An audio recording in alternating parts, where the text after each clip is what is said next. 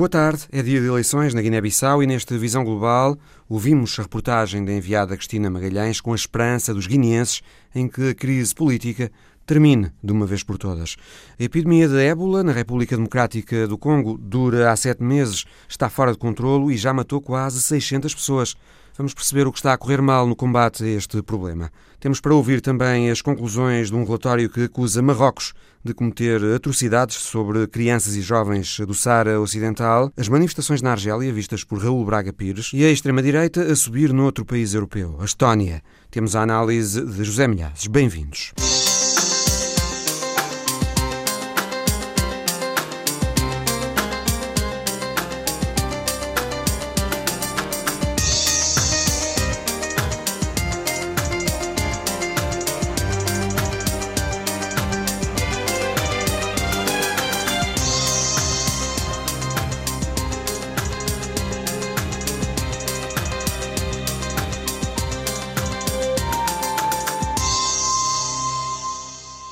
Mais de 700 mil guineenses estão hoje a ser chamados às urnas para elegerem a próxima Assembleia Nacional.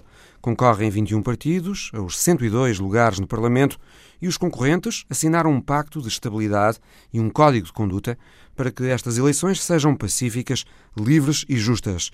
A grande maioria do eleitorado tem menos de 40 anos e espera que estas eleições acabem com uma crise política que dura há quatro anos, desde que o presidente José Mário Vaz depôs o líder do PAIGC e que já deu ao país sete primeiros ministros. A enviada da RDP África, Cristina Magalhães, ouviu em Bissau alguns desses jovens eleitores que anseiam por uma mudança de clima político na Guiné. Eu estou a falar com a senhora Fatu. A Fatu tem quantos anos? Tem 33 anos. O que é que espera que possa acontecer nestas eleições? Esta eleição, eu espero tudo de bênção. Eu quero que esta eleição, como o dia de eleição é domingo, para que todo corre bem no nosso país. Este dia, toda a população da Guiné-Bissau saímos, vai no mesa de voto, nós votamos bem. O que é votar bem para si? Como eu não quero acontecer um problema ou uma coisa de mal para o povo guinense, isto que é meu sentimento. Paz, harmonia, democracia, tudo de bom.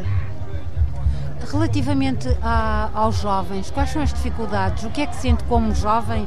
Eh, que dificuldades é que tem? Por exemplo, em criar um filho, família, constituir família?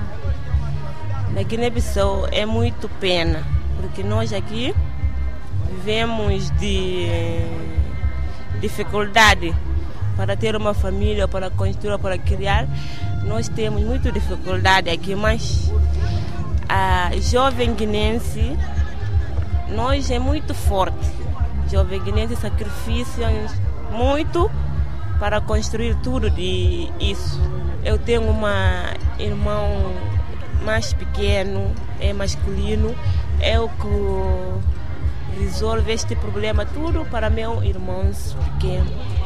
Eu tenho muita dificuldade, mas eu quero muito, muito futuro melhor para mim próprio.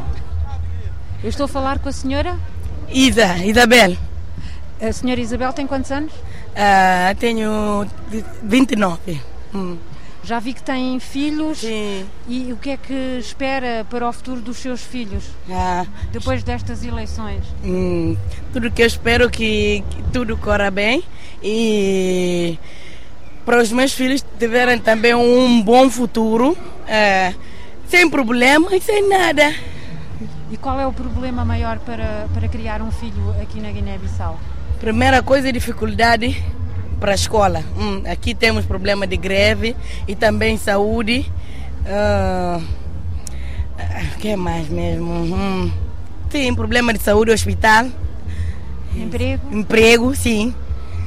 Sobretudo eu mesmo, estou à procura de emprego já faz quase quatro anos. Oh. É. Quatro anos desde que, então, desde que começou a crise política? Sim, desde, sim, é verdade. E acha que agora, com estas eleições, pode haver uh, alguma mudança? Sim, estou a rezar mesmo que haverá alguma mudança e para eu conseguir um emprego também. Estou a falar com o Batencamar Pinto Sanca, cidadão eleitor, preparado para ir às urnas no dia 10 de março. E quantos anos tem? O quê? Qual é a sua idade? Ah, eu tenho 30 anos de idade. 30 anos de idade.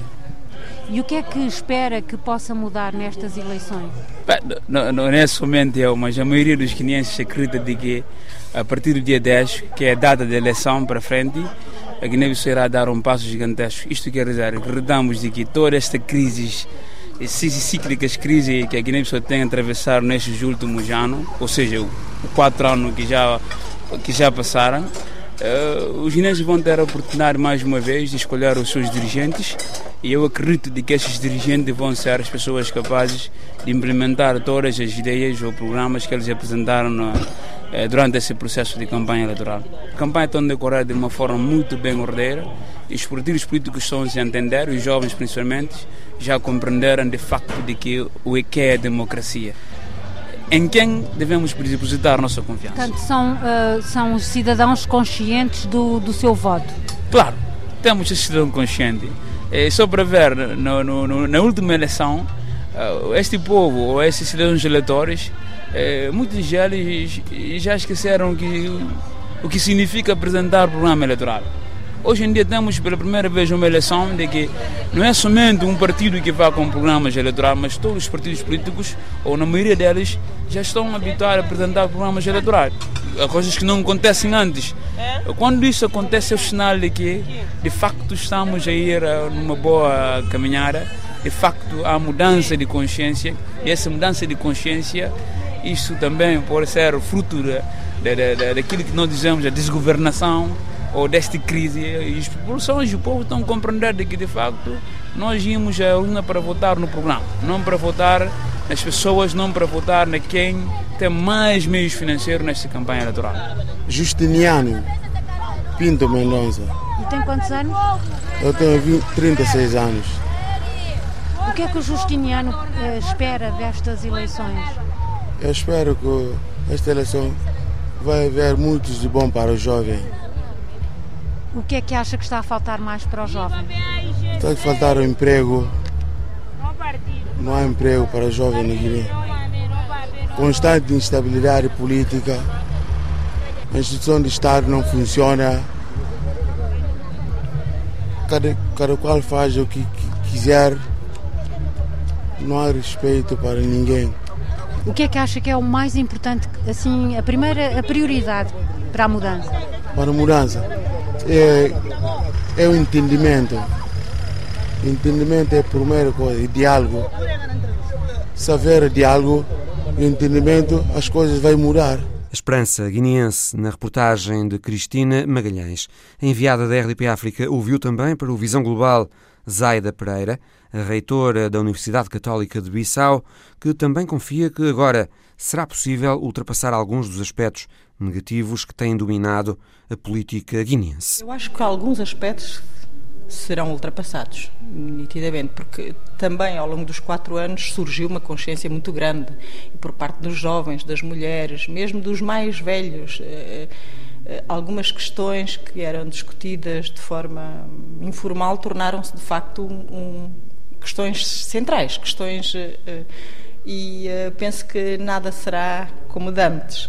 Agora, eh, é um processo, não se vai, não, não há de ser eh, seis meses depois das eleições, porque ainda há muito ressentimento, há muita mágoa, há, muito, há muita raiva também, muito ódio. Então isso levará o seu tempo, acho, penso eu. Mas nada será como de antes. Eh, acha que vai haver uma, uma oportunidade de haver mais uh, serenidade Sim, sobretudo porque lá está, como não há assuntos tabu, como as questões foram postas em cima da mesa, uh, são discutidas nos diferentes fóruns, juvenil, feminino, uh, político-partidário e por aí fora, uh, penso que, que haverá espaço para criar maior serenidade nos próximos tempos. E sobretudo porque também nós não estamos isolados, né? Nós é que fingimos que não percebemos que a comunidade internacional está presente e muito presente e que a comunidade subregional também está muito, muito, muito presente. Mas eu acho que sim, que há, há foi um momento também de amadurecimento de muitas eh, muitas questões e penso que nada será como antes, mas eh, vai ser muito devagar. E como é que acompanhou esta a campanha eleitoral? Acha que houve as pessoas tiveram realmente a oportunidade de, de, conhecerem realmente quem são os seus eh, representantes ou quem serão os seus futuros representantes e os seus programas? É, é, foi interessante porque eu agora tive a oportunidade na, na, na, na Universidade Católica de rejeitar a visita dos partidos. Portanto, todos, quase todos os partidos mandaram convite, queriam uh, uh, apresentar o programa uh, aos estudantes e eu, pronto, tive que dizer-lhes que não, que não era um espaço para fazer a apresentação de um programa de um partido em tempo de eleições que as instituições universitárias eh, deviam ser um terreno neutro, os estudantes poderiam ir encontrar-se com os partidos, lá onde eles quisessem um, apresentar o programa, mas que a universidade deve ser um local neutro, eh, um local onde os políticos serão bem-vindos depois da campanha para apresentarem questões que têm a ver com políticas públicas. Mas este é um momento de política partidária e, nesse sentido, não. E tem sido engraçado porque as pessoas não percebem que não devem, não deviam entrar com símbolos partidários para, para dentro da instituição universitária. E entram com os carros cheios de professores e, e com carros cheios de bandeiras de todos os partidos e eu simpaticamente mando retirar as bandeiras e quando ultrapassarem os portões da universidade podem voltar, voltar a pôr. Mas lá está, há esta, houve esta necessidade de ir até ao público universitário no espaço do público universitário. Okay? Não, não, em vez de convidarem o, o, e foi de facto o que eu pude perceber foi uma batalha quem vai hum, como é que eu posso dizer? Quem vai ganhar esse público? A caça ao, ao voto ao, entrou nas universidades. Uhum. ou seja tentou entrar. Em algumas conseguiu noutras não não não não conseguimos. Mas uh, isto foi isto foi a anedota. Mas eu acho que neste neste particular a rádio capital e a um, o Jornal Democrata, Donos da Bola, tiveram uma iniciativa muito boa, que foi a iniciativa de organizar eh, espaços de discussão, espaços de apresentação dos deputados ou dos, dos candidatos a, a cabeça de a, a, deputados para, para os, como é que chamam, os círculos. E não só discutir, mas havia uma, um, um, como é que posso, uma estratégia interessante que era apresentar-se. Não dizer só o nome. Quem sou eu desde me conheço como pessoa. O que é que eu faço? Para a pessoa poder perceber, eu estou perante quem? Um batalhador, aquele que se levanta, que se levanta cedo, que vai à luta, ou então estou perante um, um político de paraquedas, por exemplo. E foi muito interessante nesse sentido. Acha que os eh, cidadãos guineenses eh, têm uh, uma forma de votar consciente ou, ou são muito frágeis, por exemplo, numa podem ser comprados, digamos assim. Acha que há essa fragilidade?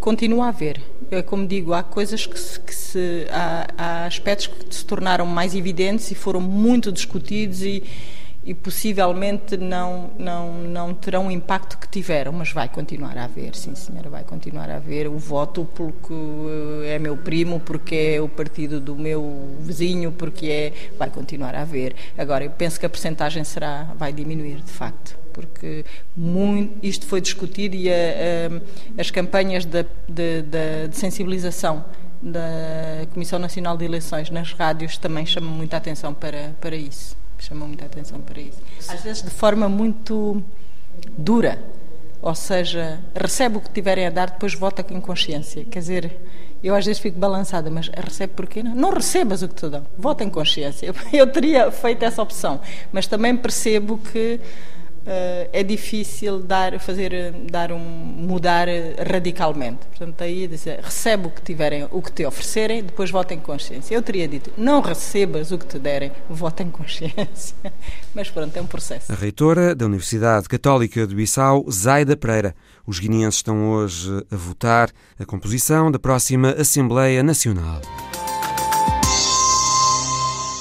Já há mais de 900 casos confirmados de ébola na República Democrática do Congo e morreram já quase 570 pessoas desde o início da epidemia, há sete meses. Foram números avançados esta semana por Joan Liu, a presidente dos Médicos Sem Fronteiras, uma das organizações envolvidas no combate à pior epidemia de sempre de ébola na República Democrática do Congo. Joan Liu voltou agora deste país eh, e admitiu que a resposta está a falhar. A epidemia continua fora de controlo. There is a deep contradiction Há uma contradição profunda na resposta que estamos a dar ao ébola. Por um lado, temos ferramentas e recursos inovadores com os quais antes só podíamos sonhar. Houve uma mobilização massiva de recursos para este combate. Mais de 80 mil pessoas foram vacinadas e estão a ser usadas novas terapêuticas. E, no entanto, a epidemia de ébola não está controlada. Não está controlada, em parte porque as pessoas estão a desenvolver grande antipatia para com os centros de tratamento do ébola. Dois centros operados pelos Médicos Sem Fronteiras, bem no epicentro da epidemia, em Cátua e Butembo, no Kivu do Norte, foram atacados por desconhecidos, obrigando a organização a suspender as atividades nessas regiões. A desconfiança e até a hostilidade das comunidades locais aumenta. O ébola é uma doença brutal. Provoca um isolamento e um sofrimento extremos. Os médicos e os enfermeiros nem sequer podem tocar nos doentes.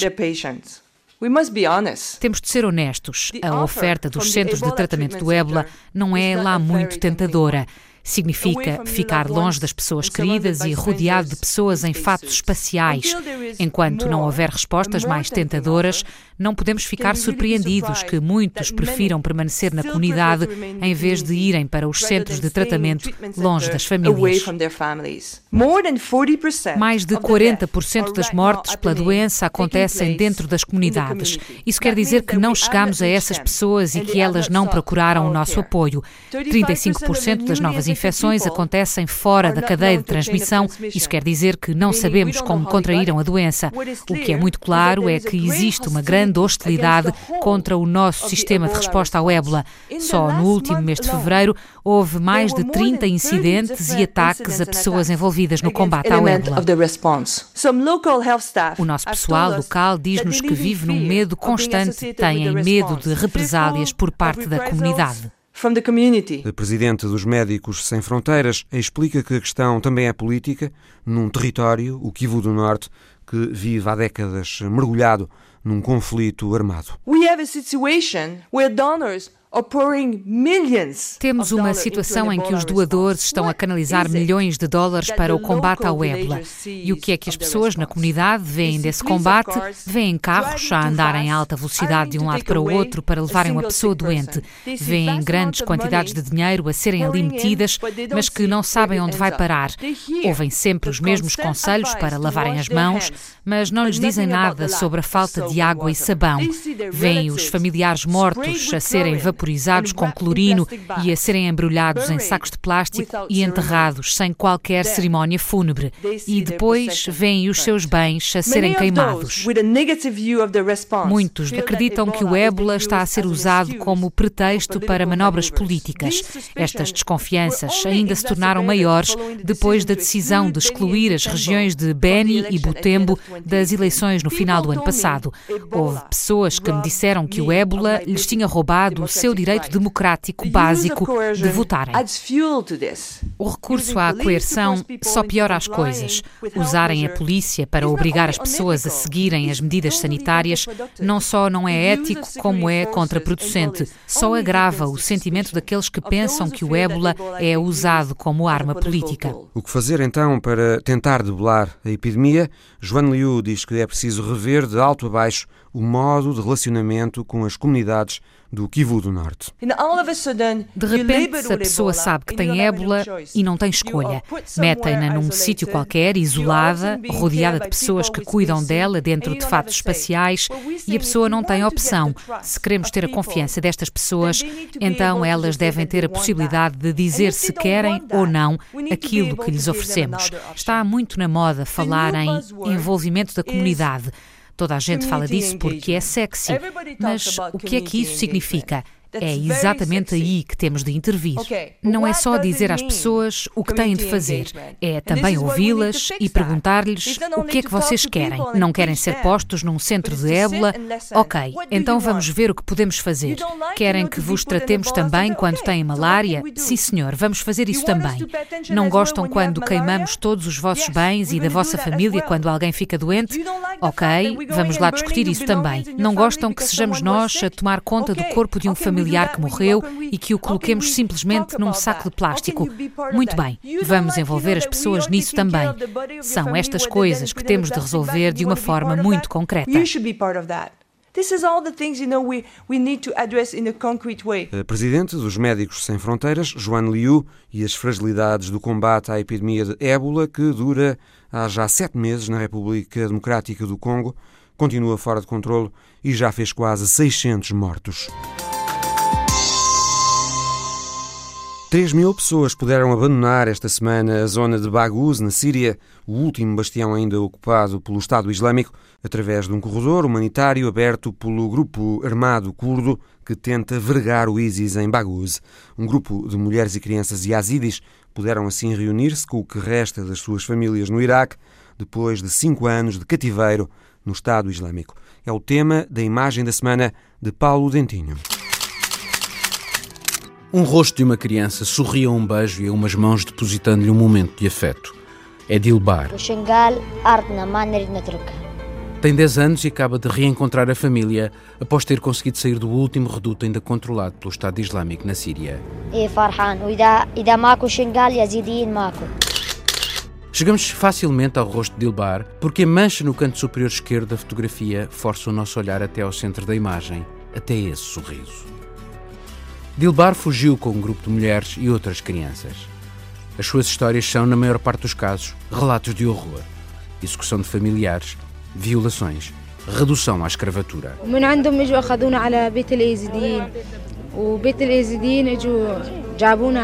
Os yazidis viveram os últimos cinco anos, após a sua região ter sido conquistada pelo Estado Islâmico, como sendo despojos de guerra por pertencerem a uma minoria religiosa considerada herética. Nesta fotografia de Philip Issa, da Associated Press, descobrem-se depois outros rostos menos felizes, mais apreensivos. Porque se o Estado Islâmico está prestes a ser derrotado militarmente, a ideologia extremista que provocou o calvário dos yazidis não está vencida. Alguns yazidis, expulsos pelo Estado Islâmico da região que ocupavam no noroeste do Iraque, o Sinjar, vão podendo regressar, mas ainda há 3 mil yazidis desaparecidos. A Fundação Saara Ocidental, defensora da independência total deste território, em parte administrado por Marrocos, divulgou esta semana um relatório sobre o abuso dos direitos das crianças e estudantes saarauis nos territórios sob administração marroquina. O relatório acusa Marrocos de um desrespeito generalizado pelos direitos humanos no Saara Ocidental. O acesso de jornalistas ao território para verificar informação não é fácil. Ainda assim, este relatório resulta de um trabalho de campo de cinco anos da portuguesa Isabel Lourenço, que entrevistou 150 crianças entre os 6 e os 15 anos e outros 150 estudantes entre os 16 e os 24. Entrevistas feitas no Saara Ocidental, em Marrocos, em Espanha e em França. Ouvida para o Visão Global pelo jornalista João Turgal, Isabel Lourenço garante que dá um sentimento de insegurança e um pavor constantes entre as crianças e jovens do Saara Ocidental. É um medo constante, é um pavor, porque eles nunca se sentem seguros, mesmo dentro de casa, mesmo no seio da família, a qualquer altura pode, a casa pode ser invadida por militares ou por polícias que podem, de forma completamente aleatória, levar adultos, levar crianças e estão expostos à violência diária, tanto no caminho para a escola como no regresso, dentro das escolas. Eh, nós hoje falamos muito de bullying, mas imagine exercido não só por companheiros de escola, neste caso colonos marroquinos, como pelos próprios professores e pelos auxiliares eh, da escola penso que não se vive nada deste tipo desde, desde o apartheid da África do Sul. Para além do, da, da, questão em si da, da, das escolas que falou, outra situação também que fica claro no, no seu relatório é que não há grande confiança no caso dos hospitais. Os hospitais, eu visitei um deles uh, clandestinamente. Uh, vi coisas como garrafas de água viradas ao, ao contrário uh, para substituir o soro, no caso dos sarauís. Portanto, muitas vezes as famílias o que recorrem é à, à medicina tradicional e só em último caso é que recorrem ao hospital. Mas consegue, uh, consegue dizer que essa são uma coisa, uma situação específica dos saúris? Não é uma questão que também aconteça com os marroquinos nesses mesmos hospitais? Uh, não, os, os, hospitais em Marrocos são maus em, em geral, não é?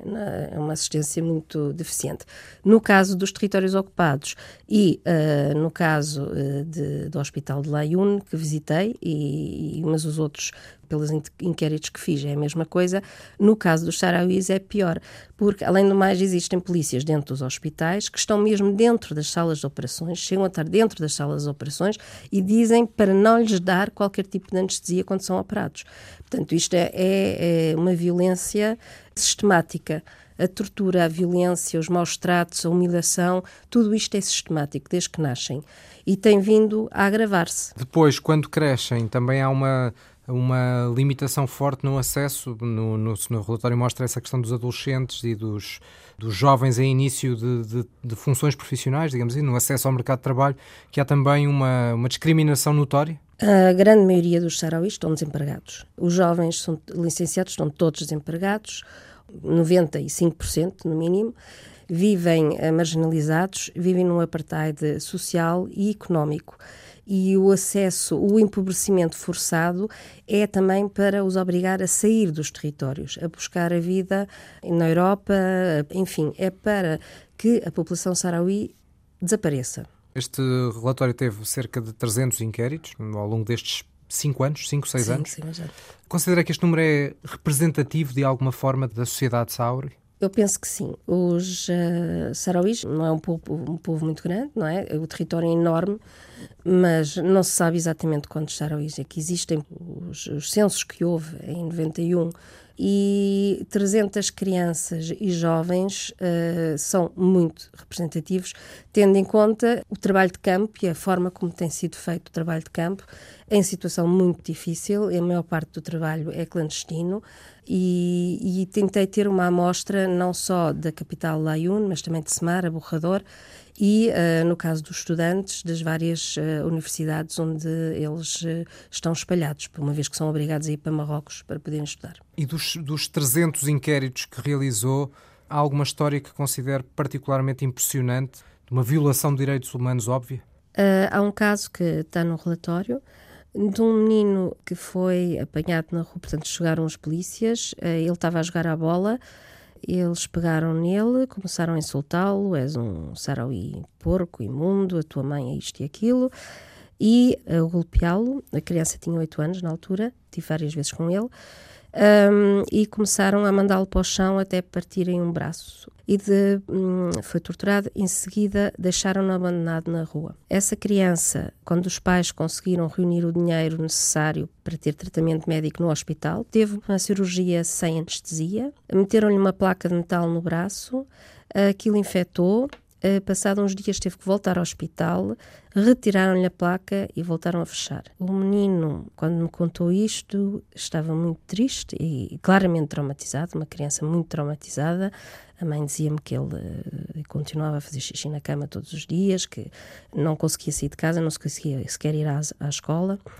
Uh, e o menino, o grande pesar dele era que queria ter sido jogador de futebol e que não ia poder ser jogador de futebol provavelmente nunca ia ser um grande jogador de futebol, mas uh, mesmo esse pequeno sonho foi-lhe roubado. Há uma missão da, das Nações Unidas no Saara Ocidental. Porquê é que esta missão não tem, tem um impacto mais, mais forte na, e até na revelação destes dados? A MINURSO, cujo nome uh, significa Missão das Nações Unidas para o referendo do Saara Ocidental, foi estabelecida exatamente para isso, para controlar o cessar-fogo, assinado em 91, e para implementar o referendo, que foi o, a base uh, do acordo de, de cessar-fogo e que Marrocos uh, nunca respeitou. e não há perspectivas que esse referendo esteja para breve? Reiniciaram-se agora as negociações, Marrocos uh, já disse publicamente mais que uma vez que não aceita outra coisa que não seja um plano de autonomia.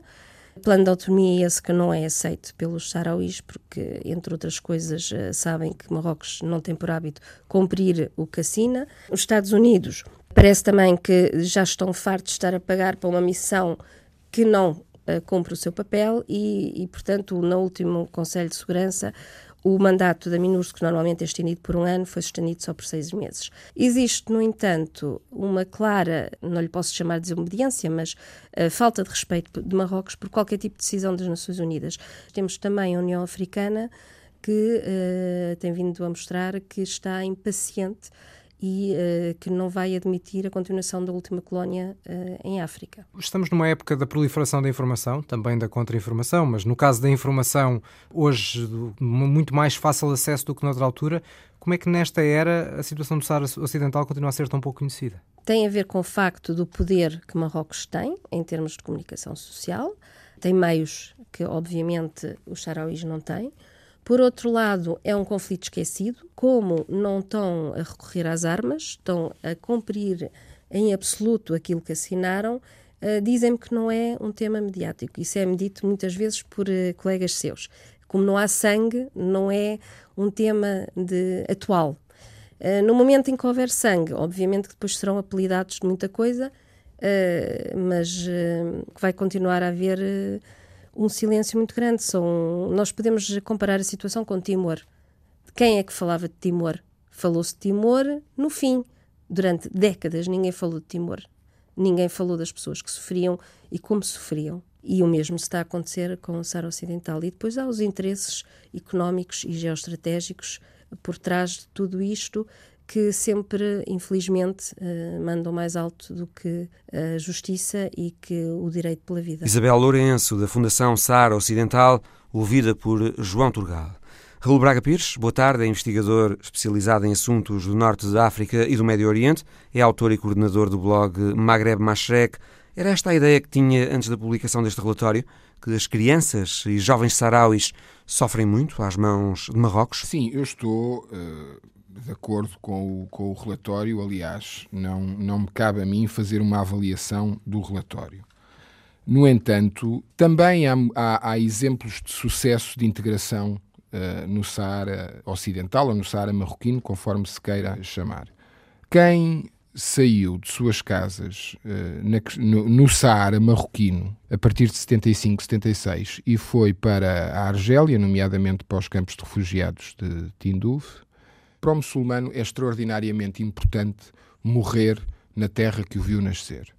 E, portanto, ultimamente tem havido uh, um êxodo uh, da parte de refugiados sarauís em Tinduf, que já perceberam que não vão morrer no seu Saara independente e, portanto, pretendem regressar a Marrocos para aí morrerem na terra que os viu nascer. E, portanto, esse movimento também tem sido proporcionado por apoios que o Estado marroquino tem dado para a integração dessas famílias. Dentro deste pacote também há uh, uh, exemplos de sucesso. Porquê é que estas coisas acontecem? Que coisas? Estas situações de abusos uh, cometidos por marroquinos? Bom, obviamente que isso, eu sem querer minimizar a questão aqui do conforto do ar-condicionado, é preciso perceber que a questão sarauí é a questão número um na política externa uh, marroquina. É uma das linhas vermelhas uh, marroquinas, juntamente com a intocabilidade e a sacralidade do rei, do profeta e do Islão. São três das linhas vermelhas onde não se podem ultrapassar. E porquê é que é uma linha vermelha para Marrocos? Porque é fundamental para Marrocos manter a integridade territorial. Há objetivamente esse... para Marrocos um interesse económico e geoestratégico no Saara Ocidental? Sim, com certeza que sim, que há os, há os, os recursos mineiros, os, os fosfatos, sobretudo o fosfato. E depois há toda uma paleta enorme de recursos aliêuticos, recursos do mar, também há, há, petróleo e gás natural que está a ser a haver prospeções entre esta faixa litoral entre uh, a costa do Saara e a partir do Cabo Bojador para baixo e as Canárias, e isso também tem sido uma questão de intransigência total para uh, Marrocos, porque creio que já está a fazer essa prospecção de petróleo junto às Canárias, apesar de necessitar de um acordo com Espanha mas Marrocos é muito pragmático e, e, joga muito na política do dado adquirido. E depois há uma outra coisa que também não é negociável para Marrocos. O seu inimigo figadal regional é a Argélia. A Marrocos tem acesso e, e, e, controla a porta de entrada no Mediterrâneo, tem acesso ao Mediterrâneo e ao Atlântico. A Argélia só tem acesso ao Mediterrâneo. Ora, uma RAS verdadeiramente independente, uma República Árabe Saharaui Democrática independente, iria automaticamente permitir que a Argélia tivesse acesso direto e controle sobre parte eh, do, do, do Atlântico. Na prática, o problema neste momento está administrativamente e politicamente diluído dentro do que é o Marrocos uh, uh, soberano, com províncias autónomas e com um projeto de regionalização avançada. Aliás, a expressão é mesmo esta: um processo de regionalização avançado, e, portanto, esta questão tem sido, tem sido diluindo ao longo do, tem sido protelando ao longo do tempo, o que tem provocado uma diluição deste próprio território que se quer ser independente ou que tem ambições à independência dentro do, do restante território marroquino. Acompanhado isto através do, do chamado processo de Manhasset, que é as negociações que têm decorrido nas Nações Unidas, diplomaticamente Marrocos tem sido muito inteligente a gerir este, este processo e tem levado a água ao seu moinho e leva a cada vez mais. Isso sem dúvida absolutamente nenhuma. Raul Braga Pires, Argélia. Milhares têm saído às ruas em Argélia e noutras cidades a pedirem que o presidente Abdelaziz Bouteflika não se recandidate nas eleições de 18 de abril. Ele está com 82 anos, está no poder há 20, está doente e mesmo assim já disse que vai concorrer a um quinto mandato. A tendência é para que os protestos se mantenham pacíficos? Sim, sim por parte da, da, da, população, sim. Um dos slogans mais normais a existirem no Norte da África e no, no Médio Oriente, quando há este processo inicial de saída às ruas, é gritar-se silmia, silmia, pacífico, pacífico. Os argelinos olham para o que se passa ali perto, na Síria, e se calhar isso leva-os uh, a quererem sim, que as sim, coisas sim, uh, não descambem. Sim, a, a, Síria, a Síria tem sido importante. Tem havido, aliás, uma técnica interessante das polícias locais. Isto aconteceu em Marrocos, aconteceu na Argélia, que foi durante o período da Primavera Árabe. Os cafés tinham ordens para terem os canais permanentemente sintonizados na Al Jazeera e em outros, Al Arabia, outros canais de informação contínua árabes em que estavam permanentemente a fazer diretos da Síria e depois mais tarde do Iémen também, onde a situação estava verdadeiramente uh, a perder o controle, e nomeadamente na Síria já em plena guerra civil. Isto serviu de injeção às populações. As populações viam isto permanentemente nas televisões e diziam: não, isto não somos nós, nós não queremos isto aqui. Tanto serviu de vacina. Serviu de vacina quanto a isso. E o que se passou em anos recentes na Argélia com o extremismo islâmico? Os sim, anos sangrentos do extremismo sim, isso, islâmico. Mas, sim, mas isso é outro. Não é uma vacina também? Sim, também serviu de vacina, mas aí. Aliás, os militares, no apoio que têm dado a Bouteflika, dizem uh, nós uh, temos uh, sabido garantir a segurança e a estabilidade. Sim, é, é exatamente. Bouteflika tem-se aguentado este tempo todo. A Bouteflika é a consequência da guerra civil eh, contra os islamistas. Tem-se aguentado graças a isso. E tem-se aguentado graças a este aparato militar, toda esta máquina e esta construção uh, uh, militar que, que, a Argélia é e que representa. Agora, voltando à sua questão, que era se as uh, manifestações vão continuar a ser pacíficas ou não. Por parte dos manifestantes, sim tem-se passado muito aquela imagem que nós vimos aqui em Portugal quando houve umas manifestações em que a polícia estava muito presente na rua, em que há aquela moça que vai oferecer a flor à, ao polícia que está a, a, fazer o cordão policial. Isto são uh, hoje praticamente imagens diárias uh, uh, na Argélia. Há também um outro aspecto cívico muito interessante. Primeiro passa ao cortejo da, da, da, da manifestação e atrás vem uma equipa que está a fazer limpeza. Isso tem acontecido na Argélia, como tem acontecido nas manifestações argelinas em Paris e em Bruxelas. Nestes protestos têm participado sobretudo jovens, hum. quase 70% da população argelina tem menos de 30 anos e mais de 25% estão desempregados. Esta população jovem que quer mais acesso aos empregos e que critica a corrupção dos dirigentes é a maior ameaça a Bouteflika e à elite da guerra da independência com França que ainda domina a Argélia? Eu não direi que seja uma ameaça. Agora, que há aqui uma inevitável mudança geracional, isso é óbvio. E Pode portanto... haver aqui um ponto de viragem, não é? Pois, exatamente. Esse ponto de viragem é sempre necessário e inevitável. É mais do que necessário, é desejado e é inevitável, porque é uma mudança geracional. Aliás, este sopro de, de, de liberdade que está a haver neste momento passo tem muita origem precisamente nessas novas gerações, faz parte da memória coletiva argelina, a Guerra de Libertação Nacional e, e mais recentemente, a, a, a Guerra Civil. Esta geração que nasceu durante a Guerra Civil, na década de 90, e agora os millennials, já não têm esse peso em cima dos ombros. Têm essa memória coletiva que lhes foi transmitida. E eles são a grande, grande maioria da população E eles argelina. são a grande maioria da população.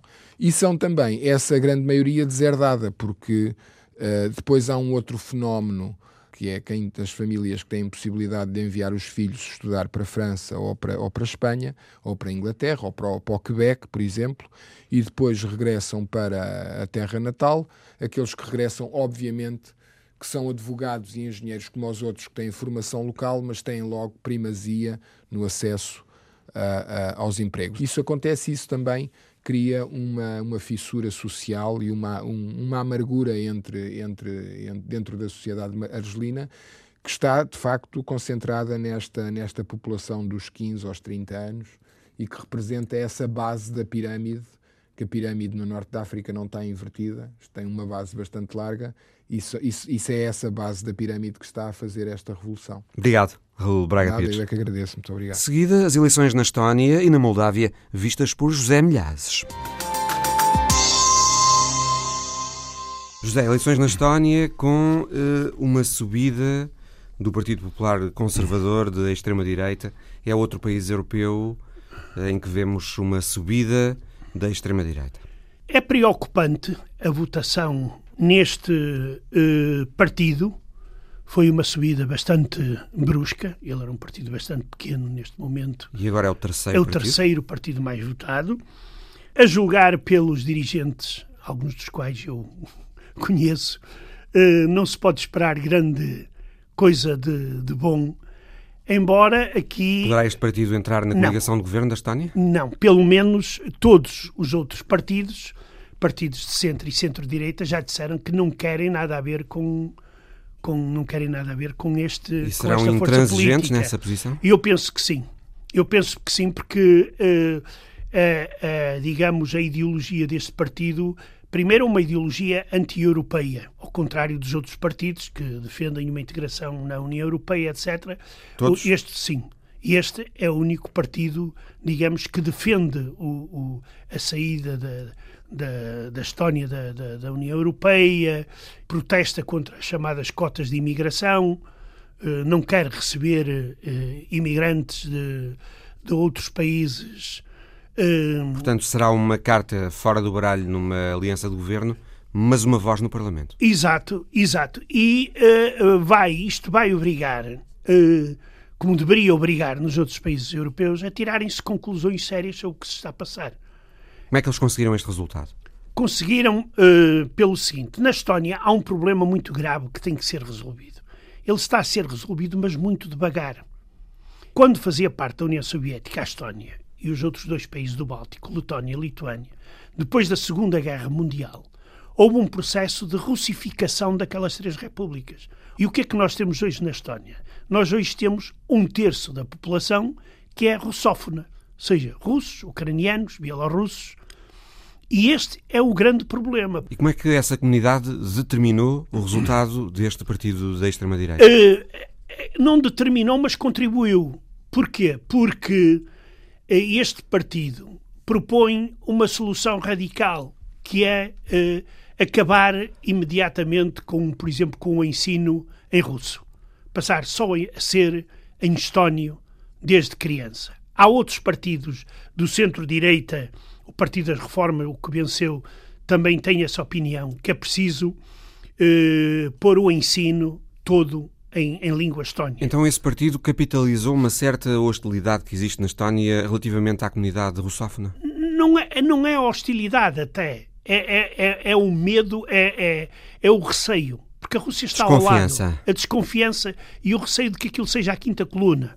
Claro que também há o problema dos impostos, o aumento dos impostos, principalmente sobre os reformados, eh, levou a que eh, alguns eh, tenham votado também eh, neste partido.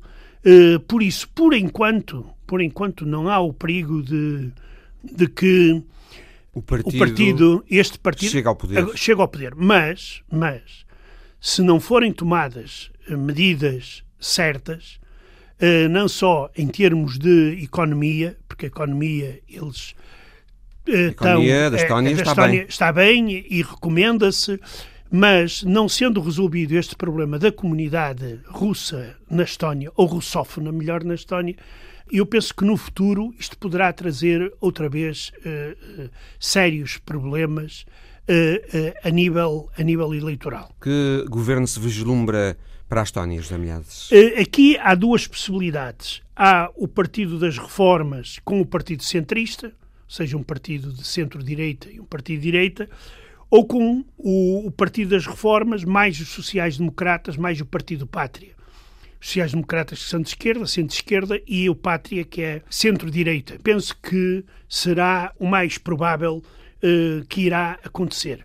E, uh, se assim for, se o Partido das Reformas formar governo e a primeira ministra for a Kaia Kallas, Hoje, como estamos a gravar no Dia Internacional da Mulher, é, a Estónia é um exemplo para as mulheres, porque a Estónia passará a ter uma presidente mulher e uma primeira-ministra mulher também.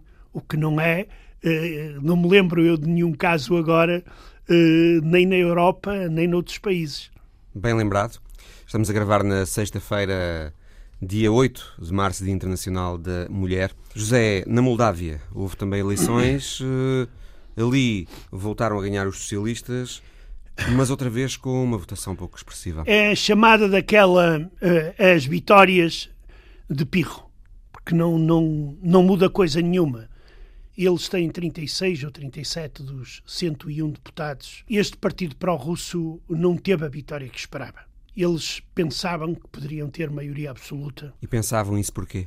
Pensavam porque consideravam, e com alguma razão, que as pessoas estão fartas da luta e entre o chamado Ocidente e a Rússia na Moldávia. Moldávia que é uma luta, é palco dessa é luta. palco dessa luta, da zona de, uma zona de influência.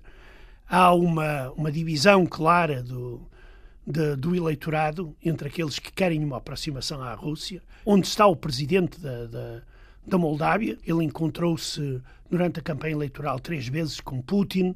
Putin fez uma série de promessas de abertura do mercado russo aos produtos agrícolas da Moldávia, que a agricultura é a principal fonte de riqueza da, da Moldávia, uma amnistia aos imigrantes moldavos que estavam a, a viver ilegalmente na Rússia, mas isso não, não, digamos, não foi suficiente para desequilibrar o fio da balança.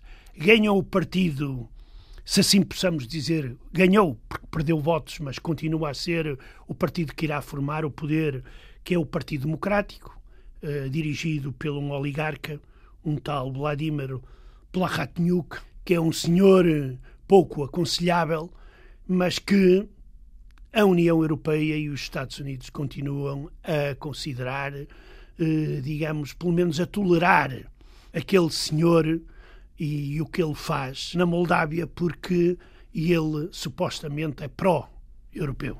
José, muito obrigado. Obrigado, eu.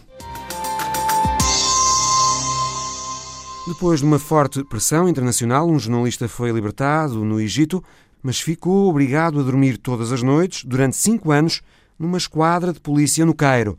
É a história da semana por Alice Vilaça. Foi libertado o fotojornalista egípcio Mohamed Abu detido em agosto de 2013 no Cairo, quando fazia a cobertura de uma manifestação de apoio ao ex-presidente Mohamed Morsi. Apesar da liberdade, Shao Kahn, como também é conhecido, enfrenta agora cinco anos de rigorosa supervisão e vai ter que dormir todas as noites na esquadra de polícia da sua área de residência. No ano passado, Abu Zaid recebeu o prémio World Press Freedom da Unesco pela coragem, resistência e compromisso com a liberdade de expressão.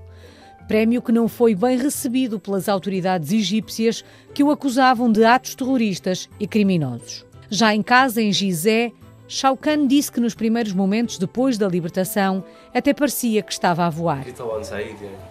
Mas vale a pena recordar, Abu Zaid, ou Shao Kahn, foi detido em agosto de 2013 quando fazia a cobertura dos confrontos entre as forças de segurança e os apoiantes do presidente Mohamed Morsi, que se transformaram num banho de sangue que provocou a morte a centenas de manifestantes. Shao foi julgado em conjunto com outras 739 pessoas, a maioria acusada de matar polícias e vandalizar bens. Foi um dos maiores julgamentos em massa desde a Revolução de 2011 que derrubou o presidente Hosni Mubarak. Em setembro do ano passado, Abu Zaid foi acusado de assassinato e de pertencer a uma organização terrorista. Foi condenado a cinco anos de prisão, pena que ele já tinha cumprido. Mas a verdade é que continuou preso até ser libertado a 4 de março.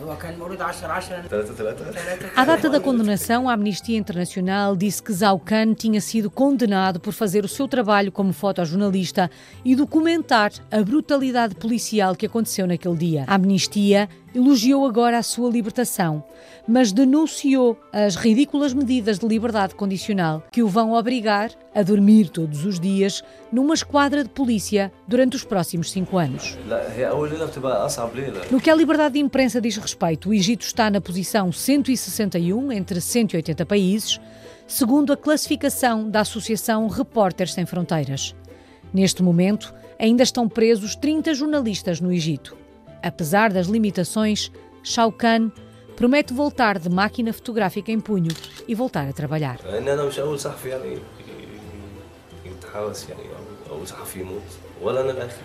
Foi a história da semana de Alice Vilaça no final de mais um Visão Global. Boa tarde, bom domingo.